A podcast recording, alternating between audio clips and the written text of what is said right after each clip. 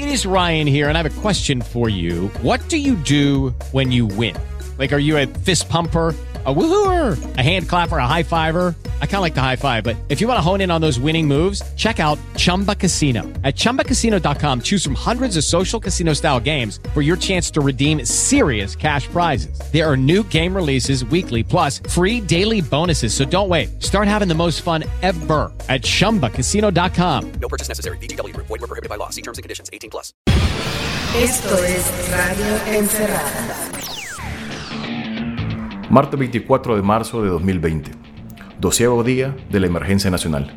Cuarto día de la cuarentena domiciliaria en El Salvador.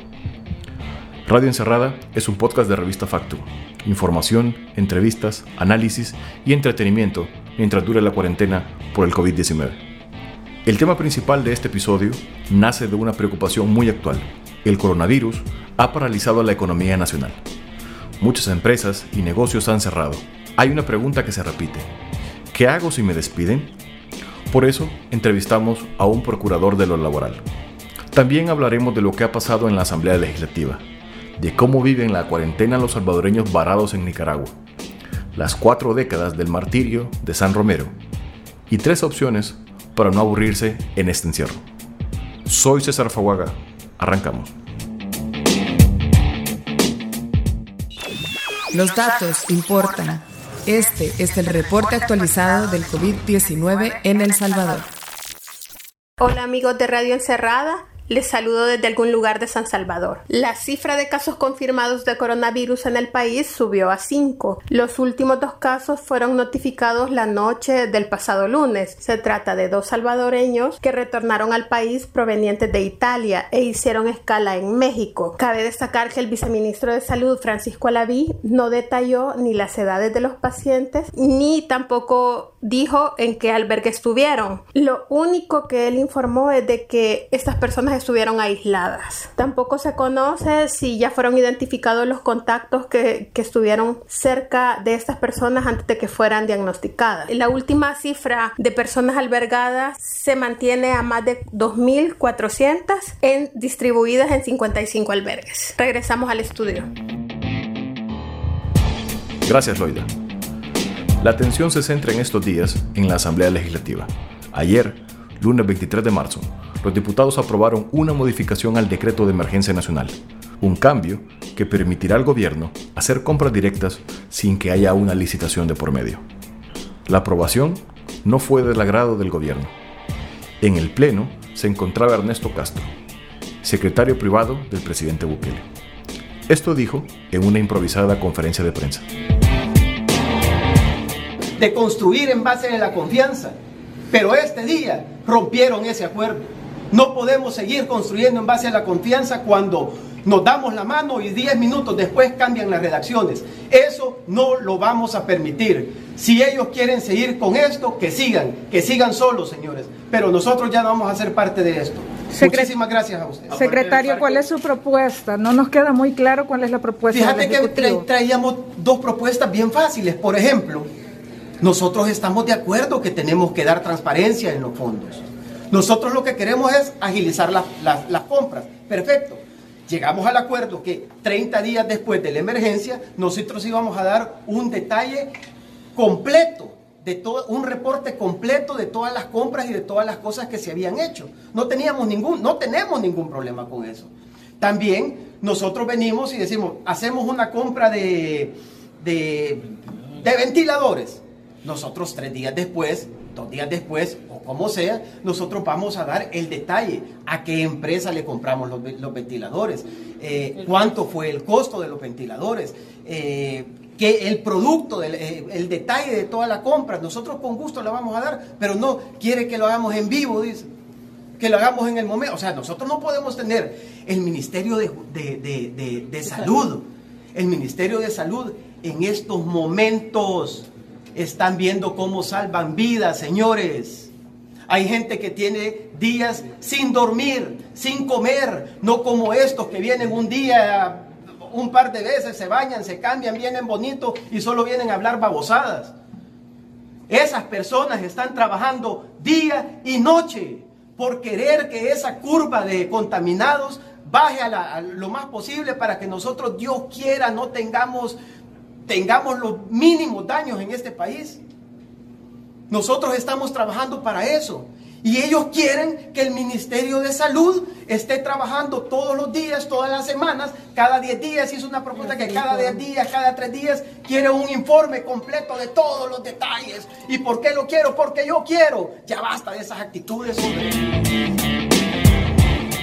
Esas personas están trabajando día y noche por querer que esa curva de contaminados baje lo más posible. Eso dijo Ernesto Castro en el audio que acabamos de escuchar. Dos cosas llaman la atención de la exaltación de Castro. Primero, la reforma aprobada obliga al gobierno a hacer sus compras bajo los principios de la Ley de Acceso a la Información Pública. ¿Por qué debería ser una molestia la transparencia? Y dos, con cinco contagiados del COVID-19, según los datos oficiales, ¿a qué curva se refirió el secretario Castro? Esa duda aún sigue sin contestar. Este martes 24, la Asamblea intentó reunirse de nuevo para discutir otra propuesta del Ejecutivo. En este caso, la posibilidad de contraer deuda por 2 mil millones de dólares para enfrentar la crisis económica posterior a la emergencia. Nuestro periodista Fernando Romero lo cuenta desde el Pleno.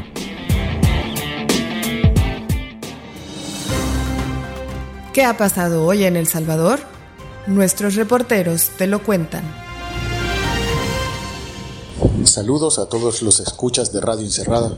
Estamos aquí en la Asamblea Legislativa, son las 4.42 de la tarde de este martes 24 de marzo. Había una sesión plenaria extraordinaria programada para las 2 de la tarde, la cual fue suspendida por el presidente de la Asamblea Legislativa, Mario Ponce, porque la Comisión de Hacienda aún no se ha puesto de acuerdo para firmar un dictamen favorable para que el gobierno de Nayib Bukele busque de forma internacional un fondo de emergencia y recuperación económica por la pandemia del coronavirus en El Salvador por la cantidad de 2 mil millones de dólares. En un principio, el gobierno había hecho una nueva propuesta para que eh, de esos 2 mil millones de dólares se ampliara incluso más la posibilidad de negociaciones con entidades internacionales financieras y se pudiera autorizar la cantidad de hasta 5 mil millones de dólares. Los representantes del partido Gana en la Asamblea Legislativa aseguraron que el gobierno había accedido a que fueran 2 mil millones de dólares lo que se le autorizara. Sin embargo, lo que creó el entrampamiento en esta aprobación es que eh, el partido Arena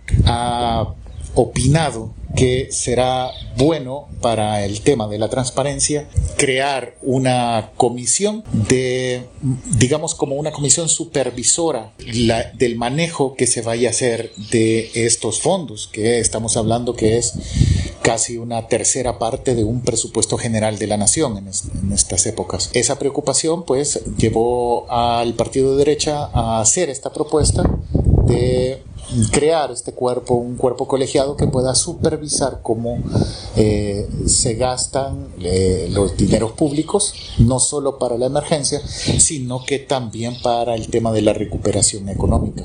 Eso terminó por hacer que se retiraran de la mesa negociadora los personeros del gobierno, esta vez representados por el ministro de Hacienda, Nelson Fuentes, y por el secretario privado del presidente Bukele, Ernesto Castro. Eh, Castro dejó la Asamblea Legislativa nuevamente, como el día de ayer, bastante resentido con eh, los diputados, a quienes culpó de cualquier eh, percance que haya o de si llega a haber cifras eh, más elevadas de contagios e incluso de víctimas mortales. Hasta aquí el reporte.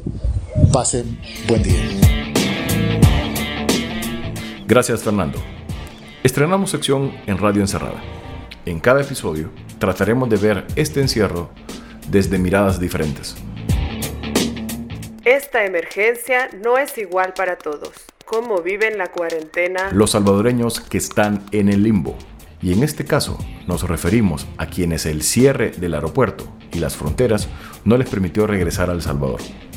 En Nicaragua, un grupo de 35 salvadoreños está varado, sin posibilidad de poder regresar. Ellos están conscientes de que al entrar al país serán llevados a los centros de contención. Ese no es el problema. Hablé con Alejandro Ponce, un bailarín salvadoreño que está en Managua desde la semana pasada. Me contó cómo, en un inicio, tuvieron el apoyo del consulado en Nicaragua. El viaje por barco finalmente se frustró y el gobierno, de momento, no da otra opción. Básicamente lo que, lo que sucede nos juntó en un, en un grupo de WhatsApp porque había la posibilidad para el día de hoy de salir, este, de salir por vía marítima, por el lado de Potosí, para llegar al puerto de la Unión. Ahora, este, eso se nos comunicó el día de ayer por la noche, en mi caso, a eso de las 7 de la noche. Eh, y ahí fue donde todos nosotros nos, nos, juntamos, es decir, nos juntaron a nosotros. Pero la, la misión en realidad eh, nació a partir de los muchachos de estos de la Universidad de Kaiser para venirlos a traer. O sea, esa era la misión. Pero eh, dentro de esa misión nos iban a meter a nosotros, porque ya éramos un grupo bastante extenso. Para saber, porque no, no, no conozco el caso de los muchachos de la Universidad de Kaiser. Ah, ellos, de hecho, ellos lo pusieron en redes sociales, que, que eran un grupo de, de, salvadoreños que estaban estudiando en esta universidad aquí en Nicaragua. Y pues por la situación de, o sea, que Nicaragua no está tomando ninguna medida en absoluto. Y la rumorología es, es aquí impresionante. O sea, si hay en es, es, es bastante, aquí hay muchísimo más sobre los casos, que hay muchos más casos, etcétera, etcétera. Entonces, ellos solicitaron por medio de vías de redes sociales que, las autoridades les ayudaran. Dicho, dicho eso, ellos le, le, gestionaron que un buque, de, al parecer, por un buque de la, de la Fuerza Armada, llegara por ellos. Entonces, dentro de esa misma nos, nos, nos, incluyeron nosotros, que somos los, los demás que estamos acá. Pues, por ejemplo, en mi caso, yo llevo más de una semana acá. Yo vine cuando la situación ni siquiera había comenzado en Latinoamérica y pues, yo, yo me iba el domingo y desde el domingo no, no, no me he podido ir. Este, y nada, entonces nos montaron en este grupo de WhatsApp. Al montarnos en este grupo, este, nos pidieron nuestra información y todo, nos explicaron cómo iba a funcionar, que íbamos a llegar al puerto de Potosí, nos teníamos que quedar una noche, que nosotros teníamos que costear el, el bus que nos llevara desde Managua hasta el puerto y luego teníamos que costear una, eh, la estadía de una noche en Potosí para luego salir ya eso sin costo alguno este, desde el puerto hasta la Unión. Se nos dijo que a, a, las 9 de la mañana de hoy se me iban a dar detalles a qué horas teníamos que estar en la, en la embajada. Lastimosamente, este, la cónsul nos, a las, a las 9, 9 y media, 9.34, nos mandó un mensaje diciendo así fríamente que se había cancelado absolutamente todo, que no va a pasar absolutamente nada y que y sin dar mayor explicación. Entonces, esto obviamente hoy... ¿Les dio alguna opción, Alejandro, no? No, no, en absoluto. De hecho, este, dentro del grupo hay, hay gente con, eh, con problemas renales, gente que vino a tratarse específicamente acá, gente con diabetes que necesita insulina, que ya no, o, fácilmente gente que ya no tiene recursos para, para mantenerse viviendo, viviendo acá. Este, y lo único que ofreció la cónsul eh, fue, hemos comprado unas colchonetas y se pueden venir para acá, pero nada más. ¿Y, y algunas personas han, han, optado por irse al, al consulado? Este, la idea era, era que, que, un grupo iba a ir a la embajada o al consulado en este caso, pero, pero por la misma situación de que no hay, de verdad no hay ninguna medida de seguridad aquí, aquí en Nicaragua. Se maneja que todo está bien, que los niños vayan al colegio y ya se hablan dentro de ciertas, ciertas esferas, se habla de ya casos dentro de, de casi cada hospital este, público, pero que no las están haciendo, no las están haciendo ver para que la gente no entre en pánico. Entonces, por ese mismo miedo, muchos no, no deciden, decidieron no salir. Entonces, ¿Y usted ha tenido algún ¿ah? contacto con otro salvadoreño, ya sea que, que, haya conocido en esta coyuntura ahí en Managua, para, para hablar, para poder ver qué pueden hacer por su cuenta? Pues mm, sí, o sea, con este grupo nos, hemos puesto pues de, de, acuerdo para intentar viralizar nuestra situación al menos, pero no, nos hablaban de una opción de, de pagar 175 dólares para salir vía marítima, pero no, no nos sonaba ni seguro y nos sonaba que íbamos a entrar por un punto ciego y eso no iba, pues obviamente, a generar problemas, problemas legales en El Salvador por las disposiciones del presidente. Entonces, eh, en realidad estamos, estamos muy encerrados, pues se habla que también la frontera de Honduras se abriría para el día 29, pero pues aquí estamos hablando del supuesto y las cosas cambian cada día si es posible. Mire, y, en su, o sea, esos 35 eh, salvadoreños eh, que están ahí incluyen al grupo, al grupo de los muchachos de la universidad. No, ellos no, no nos incluyen, no nos incluyen en absoluto. De hecho, nos hemos intentado informar si al final ellos salieron y lo que nosotros sabemos hasta dónde llegamos y que no salieron. Ok, ustedes están al tanto, bueno, el Ministerio de Relaciones Exteriores, tengo entendido que ayer, domingo o incluso el sábado, no recuerdo exactamente la fecha, pero puso de a conocer a través de sus redes sociales una, un sitio donde podía, un formulario para ir a la línea en el caso de ser salvadoreño varado en el extranjero. ¿Alguno de ustedes lo ha hecho? Yo lo he hecho, de hecho, ya varias, alrededor de unas cuatro veces, porque el, sitio mismo asegura que al hacerlo se manda un correo de notificación que te he recibido y, y de paso a seguir. Yo nunca he recibido ese correo. Este, nunca, mm, o sea, más allá de la información que, que he intentado recabar, por, por ejemplo, yo intenté, por lo mismo, por el mismo ámbito de agricultura, este, yo conozco a, la ministra Susi Calleja ella me dio el primer contacto con la, con, la Embajada de Nicaragua y directamente con, con la cónsul. Entonces la cónsul misma en ese momento, hace menos de una semana quizás, ella misma este, me dijo que, lo que yo debería de hacer es bajar a algún puerto, contratar yo una, una lancha para que me llevara a aguas internacionales y y, y entrar a la unión. Yo le dije que eso no es, no, me parece correcto. O sea, la cónsul, solo para, para aclarar, la cónsul le recomendó que entrara casi por un punto ciego, Alejandro. O lo hiciera prácticamente a la no me dijo, o sea, no me, no me mencionó entrar por, por, este, por este medio, de esta forma, bajo esta amparaje legal, o sea, no, no me dijo mayor cosa, solo me dijo, bueno, consigas una lancha y que lo lleve. Entonces hay que hablar con los lancheros, eso fue lo que dijo, porque lo, los lancheros de Salvador tienen miedo de, de, bajar. Ese fue su mensaje, entonces no, no me pareció ni seguro ni, ni, correcto tampoco, o sea, como para una institución de gobierno, pues hacer ese tipo de, de, de consejo, pues de alguna manera. Radio Encerrada es un podcast de revista Factum. Nuestra periodista Jessica Ábalos entrevistó a Roberto Velasco, procurador adjunto de lo laboral de la Procuraduría General de la República. ¿Qué pasa si me despiden en esta coyuntura de emergencia? Esa y otras dudas en la siguiente entrevista. En tiempo de emergencia, el análisis y la calma son necesarios. Esta es la entrevista de hoy.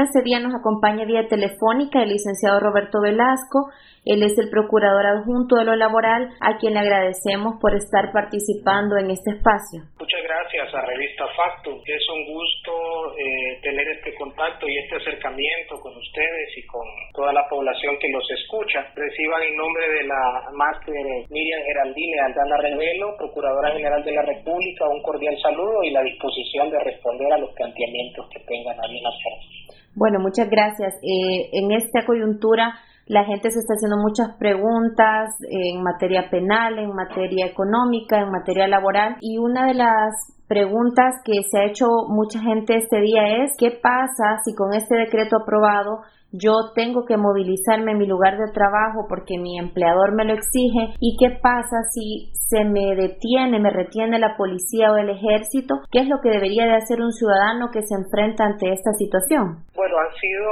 dictadas algunas medidas de prevención y de contención sanitaria y en ese marco hay algunas que impactan de forma directa en las relaciones de trabajo en El Salvador. En ese sentido, se ha establecido que debe toda persona trabajadora, para circular en el territorio nacional, portar su documento único de identidad, el carnet de la institución o de la empresa donde labora, una constancia inclusive de la empresa donde trabaja, si no cuenta con carnet. Y en el caso de los motoristas del transporte público también se ha establecido el carnet de motorista. Significa que en principio se han establecido aquellos eh, documentos que eh, validan, que legitiman ante la autoridad el andar circulando en la calle, en el territorio. En el caso de una detención ilegal debemos de tener claridad que hay instituciones que asumen competencia y que la tienen desde luego por ley en caso de una retención que no cumpla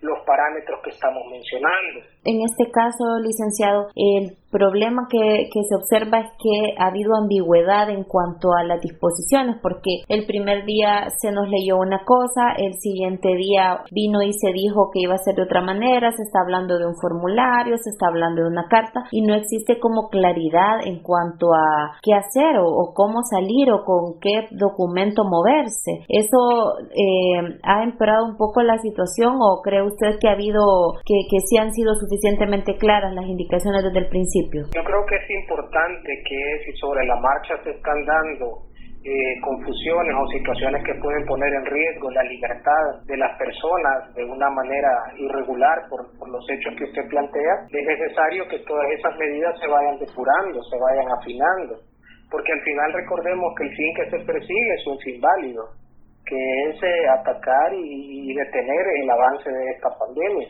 Sin embargo, en caso de darse retenciones de carácter arbitrario, de carácter eh, ilegal, eh, están los mecanismos legales para buscar revertirlos. Ahora bien, para evitar que esa situación se dé, como usted muy bien dice, sí estará, eh, está la necesidad imperiosa de que se vayan dando lineamientos más específicos y más concretos en la misma normativa. ¿Qué, ¿Qué tipo de asistencia está dando la Procuraduría en este caso? ¿Cómo están funcionando en este momento? ¿A dónde podría abocarse la población? ¿Hay un número al que deba llamar o cuál debería de ser el, el primer paso? Cómo no, en principio mencionar el tema de las competencias. Es bien importante mencionar que la Procuraduría General de la República tiene un mandato constitucional y legal y es el de asistir a los trabajadores eh, dando una asesoría, una asesoría, un acompañamiento legal, sobre todo de los caminos que debe seguir cuando se afecta su relación de trabajo. No tanto el punto en concreto que usted me está planteando de una retención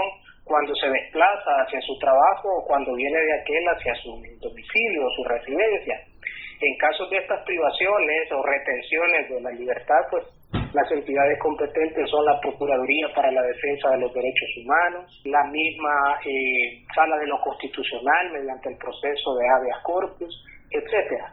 Ahora bien, en el caso de la Procuraduría General de la República, que da una labor de asesoría a casos puramente laborales o de representación legal en juicios o en diligencias administrativas, por ejemplo en el Ministerio de Trabajo, en el Tribunal de Servicio Civil ante despidos ilegales o ante eh, asesoramientos que necesita el trabajador cuando hay adeudos o reclamos de sus prestaciones que no se han hecho efectivos. Es importante entonces eh, determinar con claridad las competencias que tiene la Procuraduría. Usted me planteaba que eh, a qué teléfono puede abocarse las personas. En caso de ser despedido en esta en esta crisis. Ah, muy bien. Claro, entonces en caso de ser despedido en esta crisis, en principio, los lineamientos que han sido dados vía decreto establecen que durante esta crisis los despidos que se ven son, son están proscritos, están prohibidos. Sin embargo, en caso de darse, la competencia inmediata eh, estará dada por vía del Ministerio de Trabajo y Previsión Social. Se le ha encomendado la labor de verificar vía inspección que estas situaciones no se den.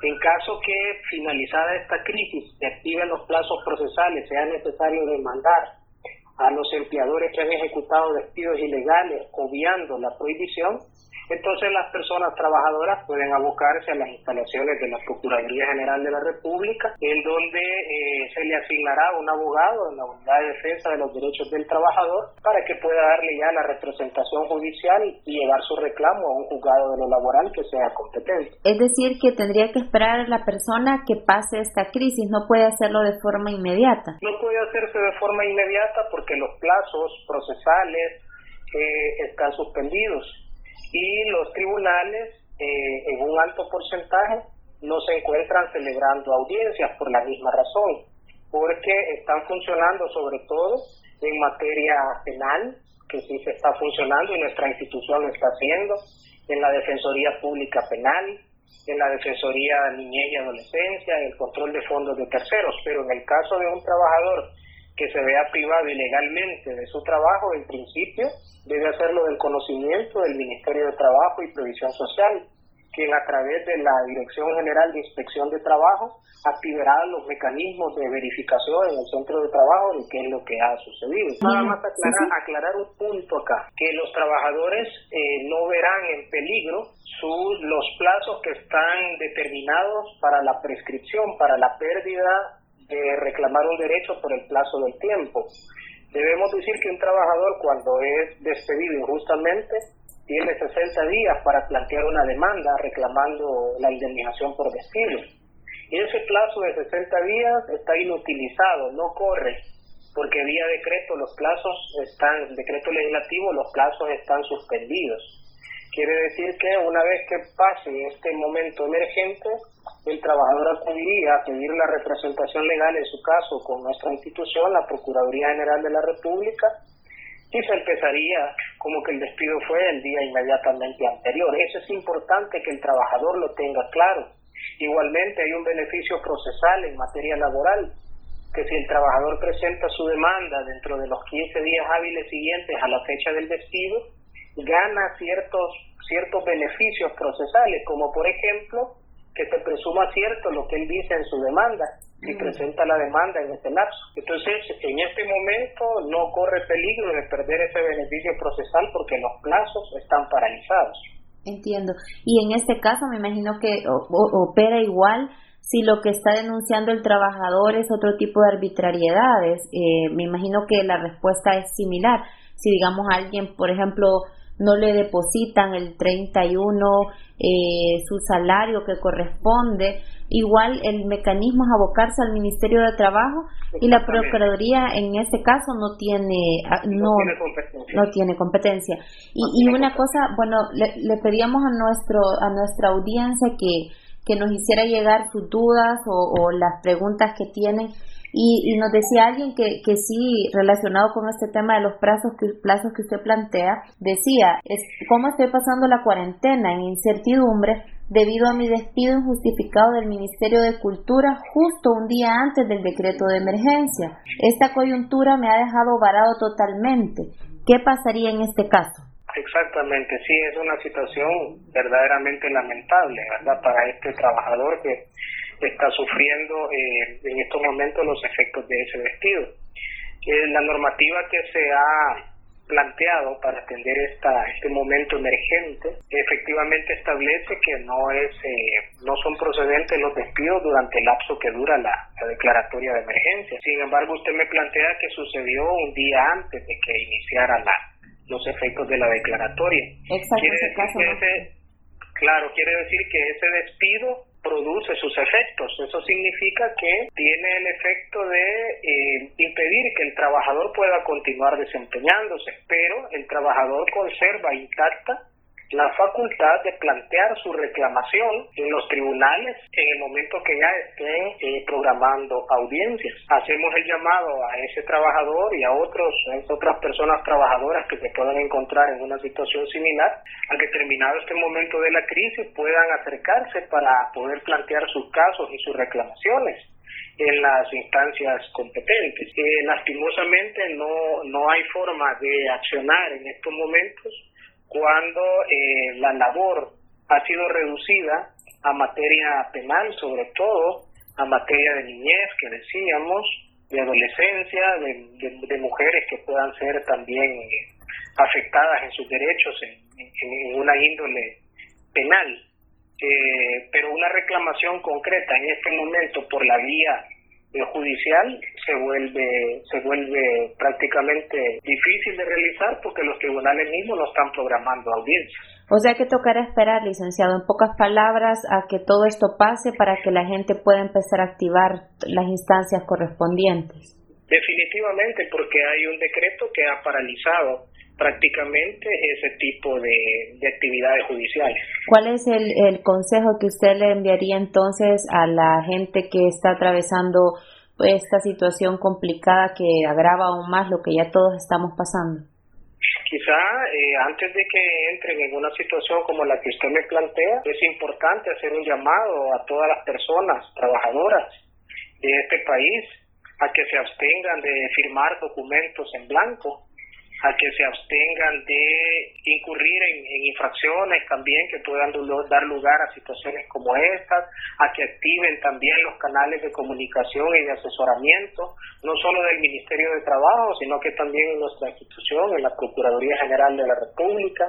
Nuestras redes sociales oficiales están activas nuestro WhatsApp es el número 7607-9013 y también la atención que se está dando vía electrónica, atención al usuario, arroba pgres.gov.sb en donde pueden recibir también el asesoramiento oportuno para situaciones como las que estamos eh, revisando en este momento por lo menos el acompañamiento virtual y a través de teléfono sí se puede obtener entonces. Exactamente, ese lo tenemos totalmente activo. Eh, nuestro perfil también de, de, Facebook está generando información de los servicios, en qué medidas se están brindando. Es una preocupación de la institución y de la titular misma, este momento tan dificultoso por el que se está atravesando en diversas materias y, y, en la laboral pues no es la, la excepción sin embargo, es importante también que los trabajadores y las trabajadoras tengan conocimiento de que la activación inmediata por, por competencia natural y de los canales que el Ministerio de Trabajo ha dejado activos hay que también utilizarlos en momentos dramáticos como los que se están viviendo. Perfecto, le agradecemos muchísimo entonces su tiempo y ya gracias por también compartir los números a los que la ciudadanía puede hacer llegar su duda. Feliz día. Es un gusto, gracias igualmente y las puertas de la Procuraduría en el marco, como le decía, de, este momento especial están siempre a disposición de la población usuaria salvadoreña. Si no estuviéramos en cuarentena... Hace 40 años, 40 años, asesinaron de un disparo a Óscar Arnulfo Romero Galdames. Aquel día, Monseñor Romero oficiaba una misa en la pequeña capilla del Hospital Divina Providencia. Si no estuviéramos en cuarentena, hoy se conmemoraría, probablemente de forma multitudinaria, los 40 años del martirio de la hora San Romero. En marzo de 2010, Carlos Dada, uno de los periodistas salvadoreños que más ha investigado este crimen, publicó un amplio reportaje que se ha vuelto un ícono. Así matamos a Monseñor Romero. Esto escribió Dada sobre este crimen, que 40 años después aún sigue impune. Temprano en la mañana del 24 de marzo de 1980, el capitán Eduardo Ávila Ávila entra a la casa de Alex el ñoño Cáceres y despierta a Fernando Sagrera y al capitán Álvaro Sarabia.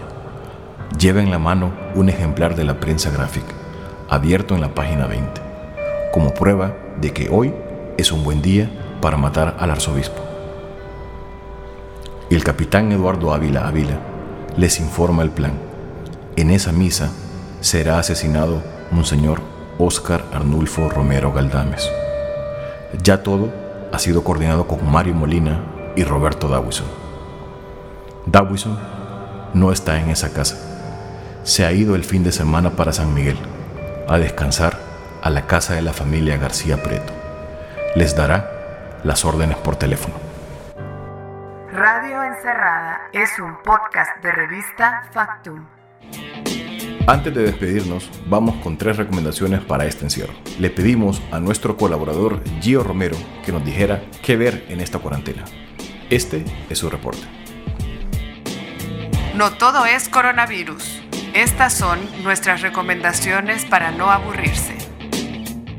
Hola amigos de Revista Factum, soy Gio Romero, creador de Freakyverso y conductor del programa radial Retro Freaks. Durante los próximos días es probable que tengamos un poco más de tiempo extra, el cual podemos utilizar para ver aquellas series que se nos escaparon o bien para explorar aquellas que no tuvimos tiempo para ver. Es por eso que en esta ocasión les traigo tres propuestas de series para hacer maratón en tiempos de cuarentena. La primera propuesta es un anime que lleva por nombre Shokugeki no Soma, o en inglés Food Wars, lo que vendría siendo algo así como guerras de comida.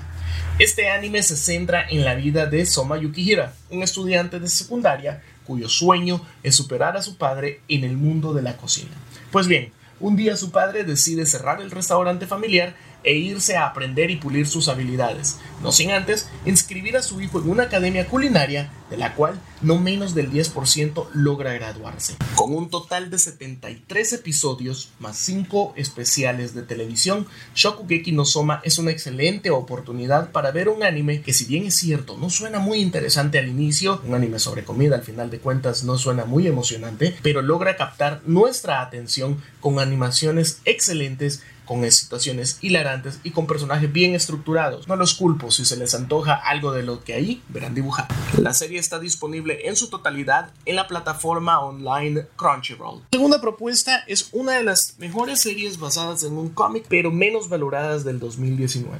Estoy hablando de Umbrella Academy. Esta serie sigue la vida de ocho chicos que nacieron en circunstancias extrañas y que tienen superpoderes. Al morir su padre adoptivo, tendrán que trabajar juntos para resolver sus conflictos personales y los típicos de una familia disfuncional, además de evitar el mismísimo apocalipsis. La serie solamente cuenta con 10 episodios, por lo que si te engancha podrías verla en un tirón, en un solo día. Cuenta con una temporada y próximamente tendrá una segunda. Está disponible en la plataforma de Netflix. La tercera propuesta es la serie de animación estadounidense Castlevania, basada en la historia de la franquicia de videojuegos de la compañía japonesa Konami. La serie sigue las aventuras de Trevor Belmont, un cazador de vampiros y demonios que intentará defender la nación de Walacha de la amenaza del conde Drácula y su ejército demoníaco. Cuando su esposa humana es quemada en la hoguera después de ser falsamente acusada de brujería, el conde Drácula declara la guerra a toda la gente de Walacha. Es por eso que despliega un ejército de monstruos y demonios para atemorizar y arrasar con el país. Es allí donde conoceremos a Trevor Belmont, un heredero de un linaje de cazadores que se verá inmiscuido en la guerra más grande de la humanidad entre las fuerzas del bien y el mal. Pero este viaje no lo emprenderá solo, ya que contará con la ayuda de la maga Saifa Belnades y del mismísimo hijo de Drácula, Adrian Alucard Tepes. La serie cuenta con 22 episodios, los cuales están disponibles también en la plataforma de Netflix. Y esas son las tres recomendaciones que tengo de series para maratonear en este tiempo de cuarentena. Estoy seguro que hay muchas más series que sin duda también pueden ser una excelente opción, así que nos escuchamos a la próxima. Hay mucho pánico en el ambiente, desinformación y exceso de información sobre la pandemia. Le recomendamos verificar una y otra vez la información. En esos días, las noticias falsas pueden llegar incluso desde la presidencia de la República. Verifique las fuentes, verifique los medios que la publican. No caiga en el error de difundir información falsa. Nos escuchamos el jueves y por favor, lávese las manos. Radio Encerrada es un podcast de revista Factum. Lucky Land Casino asking people what's the weirdest place you've gotten lucky? Lucky? In line at the deli, I guess? Aha, in my dentist's office. More than once, actually. Do I have to say? Yes, you do. In the car before my kids' PTA meeting. Really? Yes. Excuse me, what's the weirdest place you've gotten lucky? I never win and tell. Well, there you have it. You can get lucky anywhere playing at LuckyLandSlots.com. Play for free right now. Are you feeling lucky? No purchase necessary. Void where prohibited by law. 18 plus. Terms and conditions apply. See website for details.